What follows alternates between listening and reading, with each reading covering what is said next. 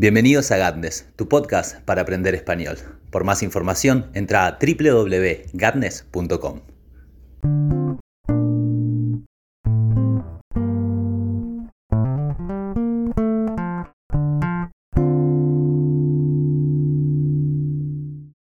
Hola a todos, ¿cómo están? Bienvenidos a Gatnes, tu podcast para aprender español. Y el día de hoy vamos a hablar de los cambios de estación. A partir de esta semana decidí eh, colocar el nombre en el vocabulabras que va a llevar el podcast de la semana, así ya desde el lunes saben qué esperar el jueves. Y mm, como siempre lo que vamos a hacer es escuchar el vocabulario de esta semana para tener un disparador y poder hablar un poco sobre los cambios de estación acá en la Patagonia Argentina, pero también los cambios de estación en general, qué significan a una escala global y cómo los tomamos. Eh, nosotros individuos, las diferentes personalidades, eh, cuáles son nuestros gustos o las predilecciones eh, de los diferentes individuos respecto de las estaciones y cosas por el estilo. Entonces, los voy a dejar con el vocabulario y el otro lado del audio, como acostumbramos, nos volvemos a encontrar para hablar un poco de los cambios de estación. Hasta luego. Septiembre es uno de los meses más coloridos de la Tierra.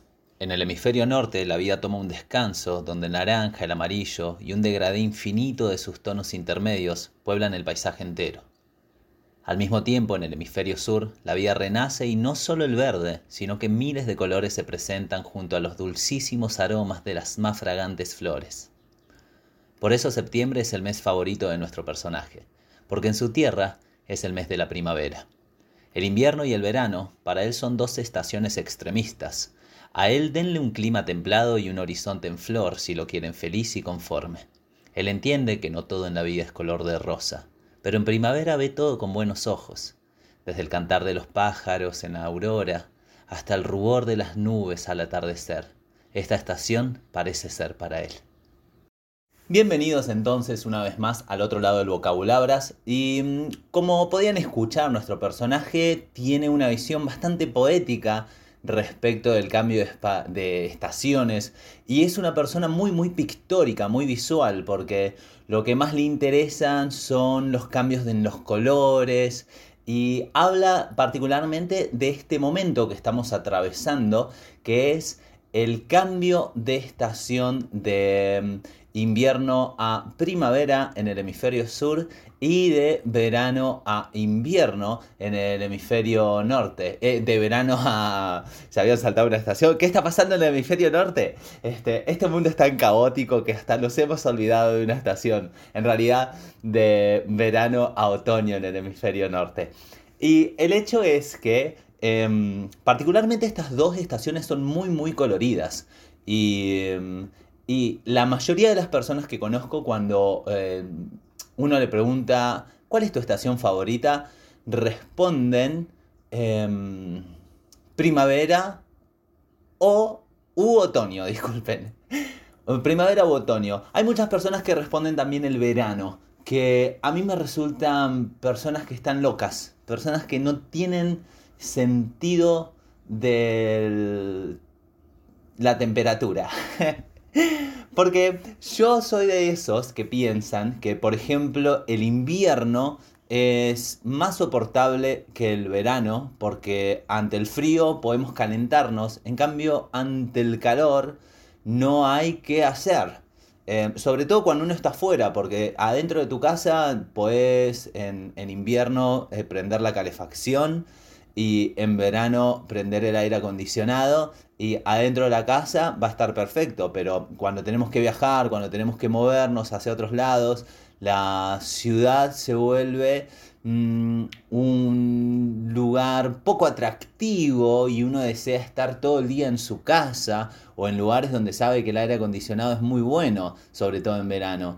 Pero en el invierno, a pesar de que esté muy frío, si no tenemos la incomodidad de la nieve, eh, y si tenemos la ropa adecuada para sortear las incomodidades que podría llegar a traer la nieve, entonces esos días eh, podemos salir abrigados, con guantes, con bufanda, con mochila, con gorro. La mochila para llevar una doble bufanda. En realidad no necesitamos la mochila, vamos a ser ciertos. Eh, pero podemos salir, podemos salir afuera igual.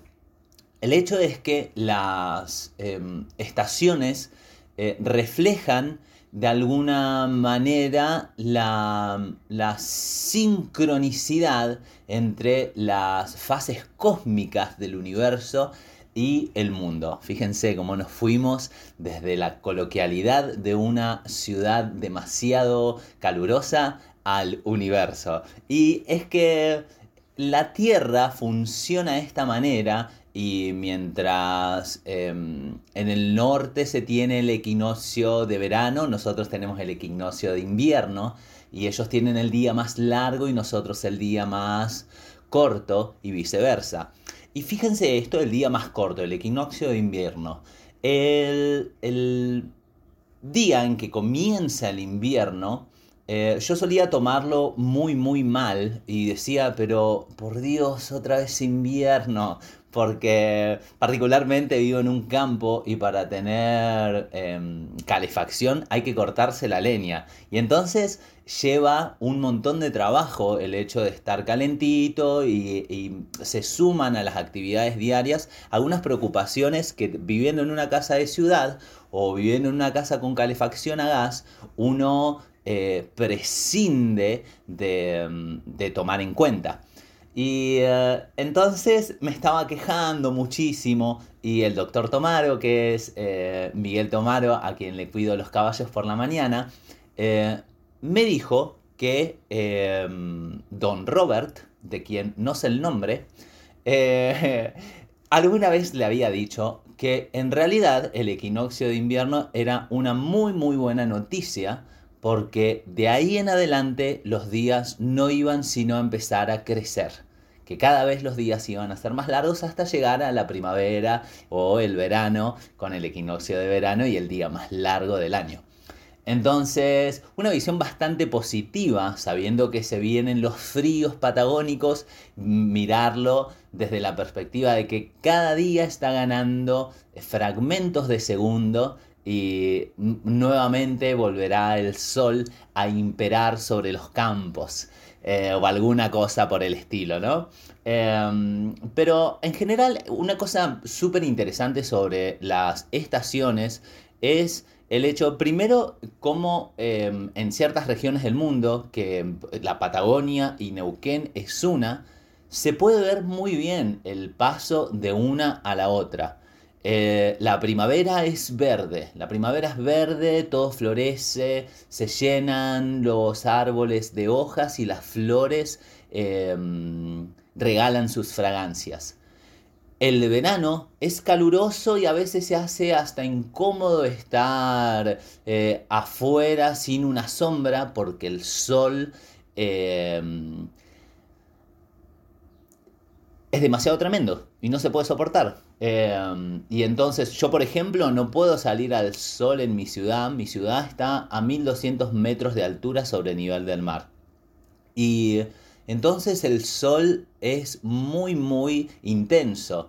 Y, eh, y siempre tengo que estar cuidándome de no exponerme demasiado porque mi piel es muy débil y, em, y entonces quedo camarón quedo hecho un camarón. Es como, no tengo otro color. O soy completamente rojo a un nivel camarónico, o estoy blanco, así como soy en general.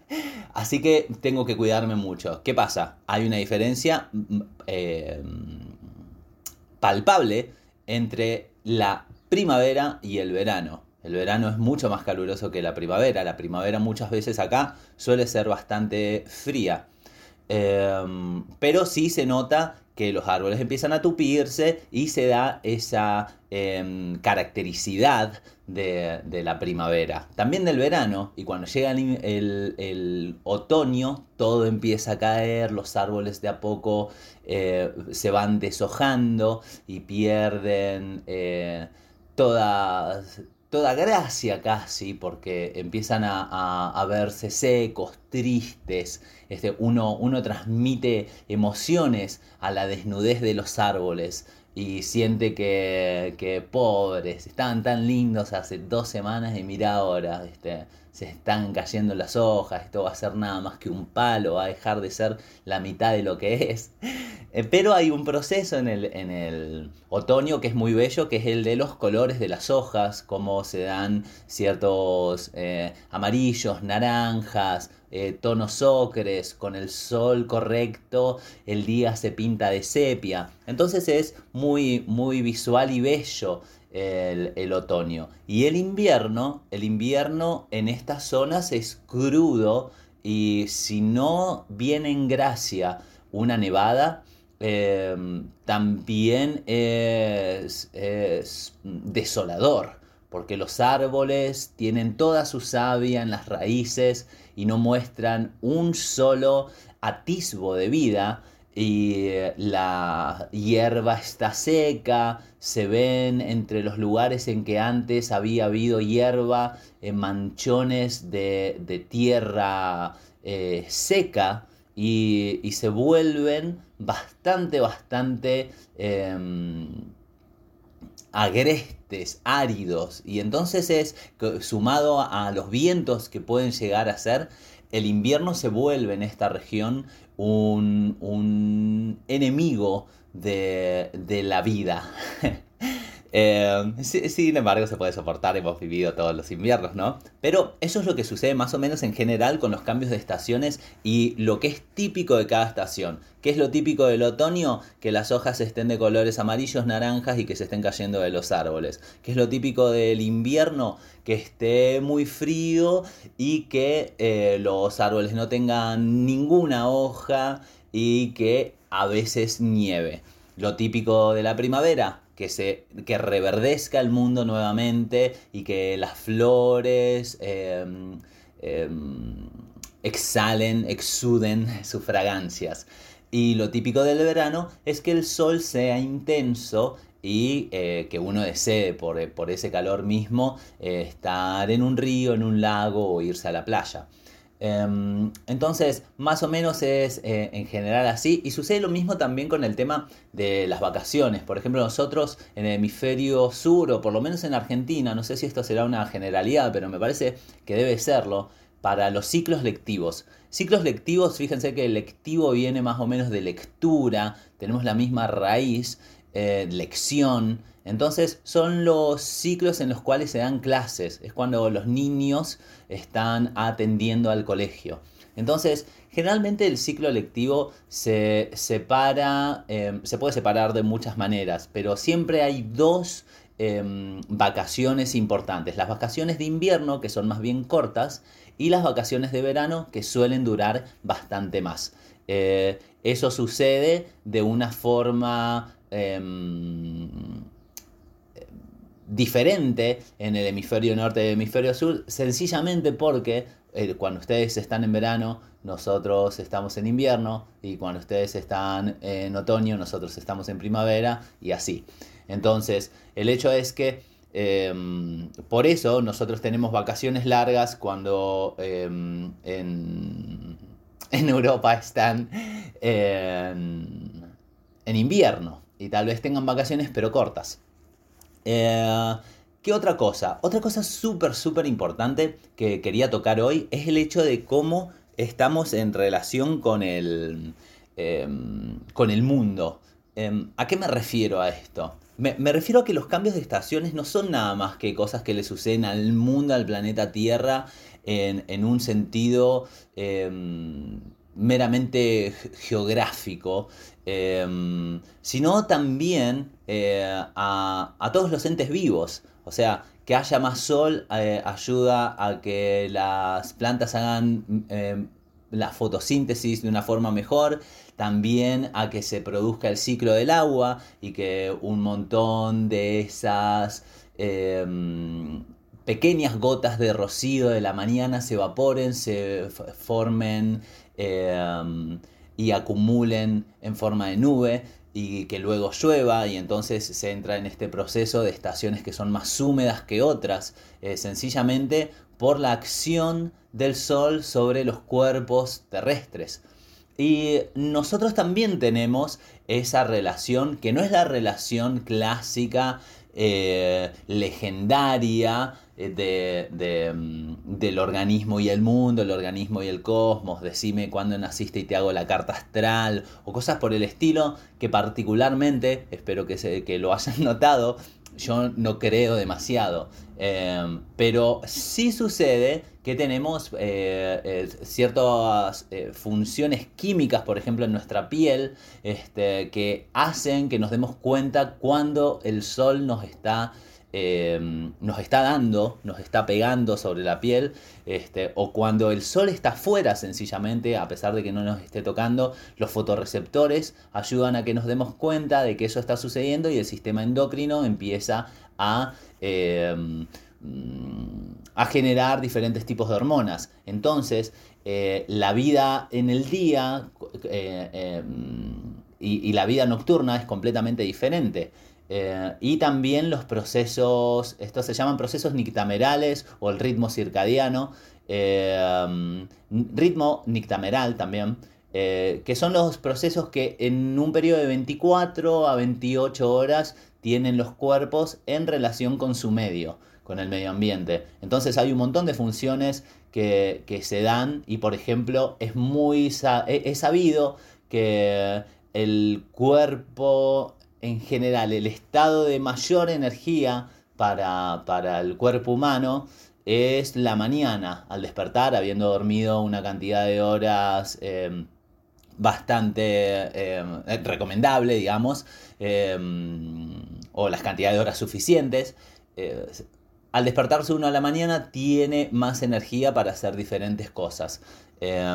y eso es algo que traemos desde nuestra fase de, homínidos primitivos, porque o, tendríamos que pensar de, nuestra animalidad más pura, porque el hecho es que por milenios y cientos de milenios em, hicimos como los animales y, nos acostábamos a dormir, nos, nos, guarecíamos en algún refugio y nos acostábamos a dormir cuando se hacía de noche, sencillamente porque si no había luna, no teníamos la luz suficiente para actuar con confianza. Entonces, todas esas cosas en el cuerpo humano, que eh, si bien se ve influido eh, por, por algunos cambios culturales, no al punto de cambiar estas funciones biológicas que son tan, tan, eh, tan antiguas y tan esenciales y esto es redundante, tan vitales. Entonces, eh, eso es uno de los factores que la luz, la luz eh, y, la relación que tenemos con el día y la noche. También hay relaciones interesantes, por ejemplo, en los ciclos, em, los ciclos lunares, que tienen un nombre más técnico, pero son los ciclos lunares, ciclos de alrededor de 28 días, eh, que em, en los cuales, por ejemplo, las mujeres eh, regulan su ciclo menstrual em, y se, da una relación con las fases lunares em, también en el, en, el cuerpo, en el cuerpo de la mujer y el movimiento de las mareas. El movimiento de las mareas y las temperaturas también llevan a los animales a hacer procesos migratorios o a activar sus, sus procesos reproductivos por una cuestión cuasi instintiva. Es nada más que instinto el que lleva al salmón a nadar contracorriente para, mm, para desovar eh, y, plantar sus huevos. Eh, lo mismo sucede con los cangrejos. Em, y, es bastante interesante que hayan tantos procesos que tienen que ver con, con ciertas características, con ciertos eh, estados de, la Tierra, eh, que haga tanto calor, que las mareas tengan eh, tal temperatura, que, mm, que, la luna esté en tal parte, que, el día tenga tal duración. Y a los animales, que eso resulta bastante asombroso, les da una información o les surge una necesidad de trasladarse, de reproducirse y...